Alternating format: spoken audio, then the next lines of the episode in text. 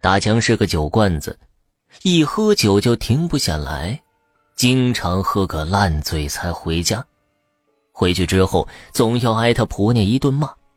他每回都发誓不喝了，可第二天照样摇头摆脑的来敲家门。这样的日子一直持续到大强喝出了胃病，进医院动了手术。从那以后，他的身体差了，喝酒也开始收敛了。可有一天，大强最要好的朋友过生日，几个人相约在小酒馆里喝个尽兴。大强拗不过他们，也坐在了酒桌前。等到想起要回家的时候，桌子上已经是一排的酒瓶叠着了。大强很是后悔，急急忙忙跨上摩托车要回家去，想着今晚必定又是一顿好骂。几个朋友一起骑着摩托车往村子里开，其中一个提议回去迟了，婆娘要骂，不如大家一起从小路回去，省时间嘛。这条小路虽然叫着是小路，但是实际上却是一条坟路，是来上坟的人踏出来的。这几个年轻人借着酒胆和对家里婆娘的畏惧，都同意往小路走。几辆摩托车就一致开进了坟场里，可还没开出一半，几个人突然听到后面有动静。平时开车最野的大强竟然落到了队伍后面，大家转头一看，差点吓出了魂儿。只见大强把摩托车扔在路中间，爬到了一个坟堆上面，低着头站着。加上他动了手术，瘦的皮包骨头，乍一看真的像是一个鬼一样。几个弟兄喊了大强几句，叫他别开玩笑了，早点回家。可大强仍然一动不动，直到一个胆大的兄弟上去把他拽了下来。几个人把大强送回了家，叮嘱了大强媳妇儿几句，让大强媳妇儿回头找个人来看看。但大强媳妇儿只当是这几个酒鬼为了逃脱责骂编的故事，转手就给了大强一巴掌。这不打不要紧，一打大强像是活过来了一样，开始在屋子里爬来爬去，还说着各种胡话，甚至开始把家里的椅子一条一条的摔在地上。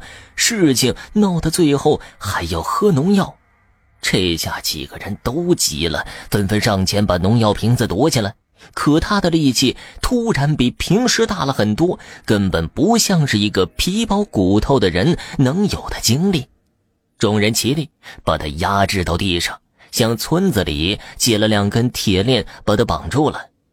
可再看大强，他已经整个人变了样，一双眼睛里没了黑眼珠，整个翻着白眼，邪门的很。大强婆娘这才去村子里请来神婆，让他来看看。神婆走进来，就是一拐杖抽在大强身上。痛得他嗷嗷直叫，直往里头躲。那双泛白的眼睛拼命的移开，不敢看神婆。神婆问的是谁？大强说话的声音突然变成一个娇滴滴的女人的声音，与他自己的声音没有半点关系。他说自己是王小花。家住在翠兰溪镇，去年三月份下班回家的时候被无赖赵国柱杀害，尸体被埋在别人的坟里。今天这回是来找赵国柱报仇的。大家听了小花的话，纷纷想起一年前村子里宣传栏里贴着的寻人启事，的确是有这么一个失踪的女人，而这赵国柱正是大强的亲哥哥。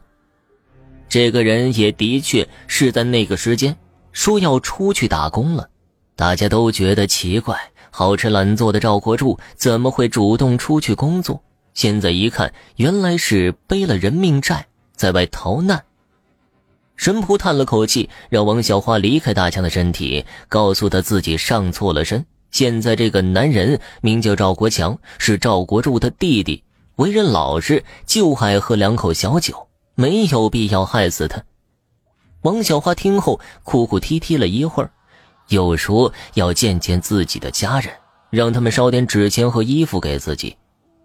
神婆答应给他烧纸钱，把这事告诉警察，但是却不肯同意他见家人，这鬼上身时间越长，对被附身的人越没好处。等到王小花的父母赶来，大强得一辈子瘫在床上，下不了地了。王小花见自己的要求不能被满足，耍性子，硬是赖着不走了。无奈之下，神婆向村里的屠夫借了两条杀猪绳来绑他。只听见王小花发出一阵嘶嘶嘶的，像是烧起来的声音，不出十分钟就没动静了。又过了一会儿，大强喘过气来，直说要喝水。神婆让大强媳妇儿熬了一碗糯米粥给他灌了下去。大强囫囵吃了下去，不一会儿又全吐了出来。